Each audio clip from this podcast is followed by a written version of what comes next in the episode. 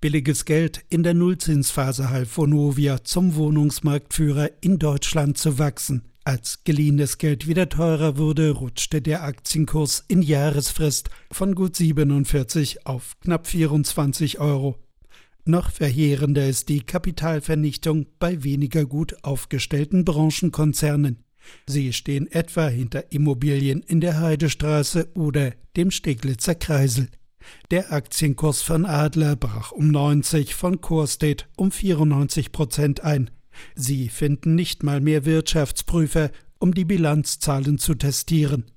Rechtsanwalt Mark Liebscher von der Schutzgemeinschaft der Kapitalanleger SDK beschreibt die Folgen der schärferen Gesetzgebung nach dem Wirecard-Bilanzskandal als eine tektonische Plattenverschiebung im Verhältnis Abschlussprüfer, Wirtschaftsprüfer und geprüften Unternehmen. Wirtschaftsprüfer müssen genauer hinschauen, wenn sie die Bilanzen von Unternehmen prüfen, stellen kritischere Fragen. Bei Adler lehnte der Wirtschaftsprüfer KPMG nach Problemen selbst eine gerichtliche Bestellung ab, die Bilanz des angeschlagenen Immobilienkonzerns zu prüfen. KPMG hatte eine Sonderuntersuchung im Auftrag des Unternehmens bei Adler gemacht und Adler hat sich geweigert, über 800.000 Unterlagen KPMG zur Verfügung zu stellen. Und das Unternehmen hat gesagt, nein, das geben wir euch nicht. Und KPMG hat gesagt, Moment, wir als Abschlussprüfer bestimmen, welche Unterlagen wir bekommen. Darüber kam es dann zum Streit und dann hat KPMG gesagt, gut, dann können wir euch nicht prüfen und verweigern uns euch, sucht euch doch einen anderen Abschlussprüfer. Doch andere große Wirtschaftsprüfer winkten wegen der Risiken ebenfalls ab.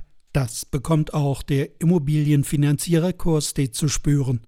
Die SDK sieht in diesem Unternehmen eine der Kapitalsammelstellen für Adler. Corstate warnt auf seiner Website, man könne nicht, wie vorgeschrieben, im April eine testierte Bilanz vorlegen.